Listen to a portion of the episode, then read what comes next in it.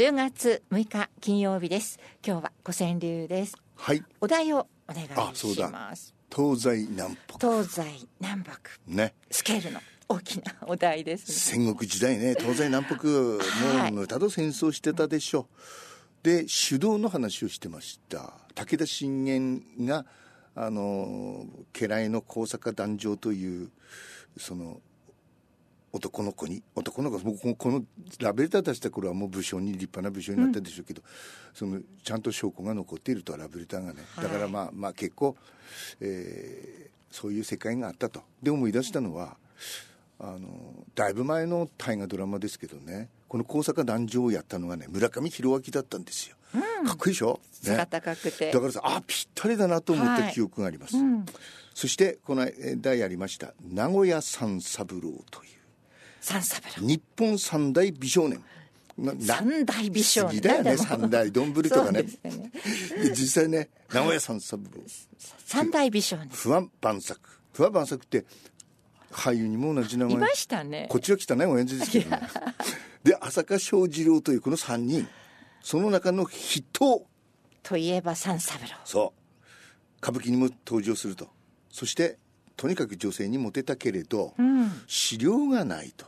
で磯田何がしがね、えー、この部品増増談という本を見つけたと。なかなかこれ手に入らないと。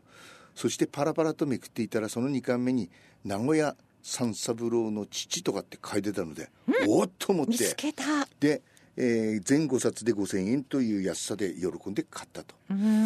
そしてその中にはね三三郎の父親は、えー織田信兼の家来とされてきたこっちの資料では秀吉の馬回り親衛隊ですねと記されている、これまでなかった、えー三三郎の資料でのびっくりしたと。でこのお父っつぁんはこの三三郎をですな僧侶にしようとしたらしい。13歳の時三三郎はえー東山建仁寺のおに、えー、貸式に出た。ちおちごさんですね、えーあの、えーあのボン様の世話をしたりする、はい。当時禅寺では年若い美少年をこの活時期として置く習慣があった。この時秀吉が小田原の北条征伐で、えーの時ですね。先方は蒲生氏里という有名ですね、はい。という武将。氏里は京都に近い深草の河原で軍勢を勢ぞろいさせていたとそこに見物人がわたわたといっぱい来たと。で建仁寺の盆さんも美少年を伴って見物していた。そこへ蒲生氏里が銀のナマズのお尾の兜をかぶってきてんこの三三郎を見てしまった。見つけた。類なき溶岩美麗の活時期である。氏里はたちまちその気になっちゃった。綺麗だったんでしょうね、どこため息が出るような。どこのお寺さんいるんだ？うん名前は何ちゅうんだ？父さんの名前も聞いてまいれと家来に命じた。はい。そして氏里は山三郎のあ三三郎のお父っつぁんに熱望する故障とするということになこうして氏里の故障になった三三郎はえー、とね手柄功名を挙げる。だからやっぱりだんだん強くなっていくんですよね、氏里もいよいよ寵愛にて出頭出頭どうしたんだべなお気に入りということですね。の無双となった。戦国時代は実力主義である。男も容姿が美しければ出世の道があった。うんそうなんですね。得なんですね美ところしい方が。がところがここで氏里が病気で死んじゃう。こういう時ね殉死するでしょ？あの名国のちょんこはね。三三郎は殉死するかと思われたが糸間を取って京都に戻ってきた氏里の遺言にて金銀おびただしく賜り。ね名国のちょんこだから嫌らんでしょう、そしてもうなんて金持ちの浪人で戦国鳥ぐらいの武士の暮らしをしたと。でいい男だでしょ養殖が無双の生まれつきでしょその他に衣装や刀は刻しもうそしてお供も連れてもう綺麗なことで都の樹木を驚かさ。そして洛中洛外を通行すれば町屋の男女ども駆け出して、えー、三三郎の見物。あそうですか。モテる。三三。スターですね。そして名高き桂木という形成は形成美女ね、お連れ、えー目通り目立つところにて花見湯さんをした。だからええ。この資料からすれば彼のお相手はお国ではない、ね、出雲のお国の彼氏だっていう説がありますけど、うん。どうも違うと。この桂木らしいと。そしてそれだけではない。秀吉が寵愛した絶世の美女の側室。京極松の丸様も山三三三郎に近づいてきたという記述があった。あそうですか。いい男はほっとかないんですね誰も。淀君でないと。淀君が生んだ秀頼はという話をし、はいそれしたよね。がそれが通説俗説ですけどはい。実はこの資料でいくと相手は淀君ではなくて松の丸であった。さああまりにも美少年なので淀君と密通して豊臣秀頼の実父になったという説ね。はい。ね。しかしその武変増談によれば、えー三三郎に恋したのは秀吉の側室松の丸こと京極達子という達子さん。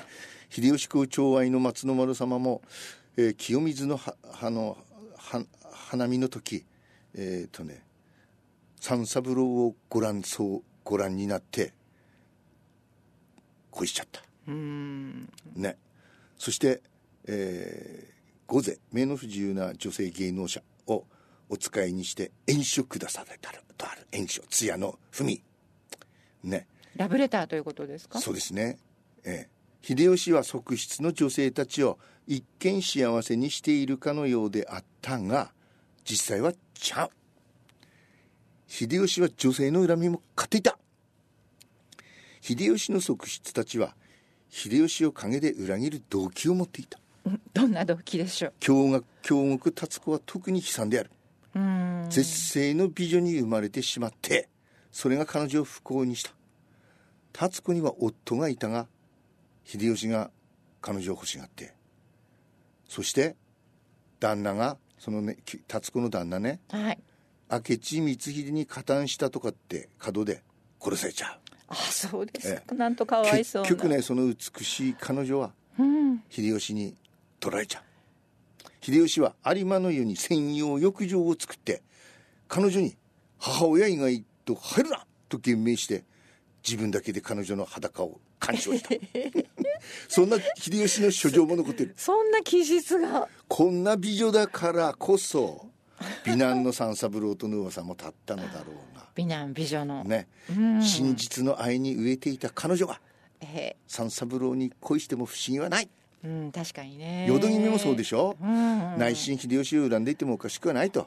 秀吉はね織田信長の指示でその淀君のとっつぁんの浅い浅い浅い長政を追い詰めて、ね、そしてそうですね。え幼い兄さんも捕まえて貼り付けで串刺しにした。そして本当実母のお市様もねまあ自害するわけでしょ？なのでもうそのそういう実は恨んでいたんじゃないのと。えっ、とねイエズス会のフロ宣教師フロイスね。フロイスまでがこう書いている。多くの者は元より秀吉には子種がなくその息子ひ秀頼の安様もいてすぐ死んじゃいますね。鶴松というのは彼の子ではないと密かに信じていたと書いて秀吉が朝鮮出兵で大阪城を出てその留守中に淀君が解任している。実の子でないと秀吉もなんとなく気づいた節がある。秀吉には秀吉はそのう小文字という祈祷師を追い払ってまあそばにその淀君のそばにそういう祈祷師がいたんでしょうね。い淀君周辺の男女をみだらな男男女関係を理由に大量に処刑した。そうですか。ね。このう粛清は公家の西東院時吉の日記にも書いてある。大阪において、えー留守していた女房衆乱りに男女とのことが罪で、えー若君秀頼のおふくろ淀君家中女房衆が、えーお留守に癖ごと癖ごとつまりままがいごとで処刑されたと書いている。フロイスによれば生きたまま火あぶりにされたものや切られたものは30名を超えたと書いているわけです。でだからあの祈祷師とかそうそういうのね、そういうので、ね、だからおそらく秀頼の生物学的な父親はこの時に殺されたと書いている。なんか事細かな記述がありますね。あるんですね。ね。日本史の教科書には間違いなく載ってないかと思いますけどね。ね。やっぱり男女の中はうん。ね。ね。ではプラスワンです。今日のはねラーメンです。あの世界残酷物語という映画があって、はい。えーそのテーマ曲で、えー題名にはそぐわない綺麗な曲です。ベターメンモア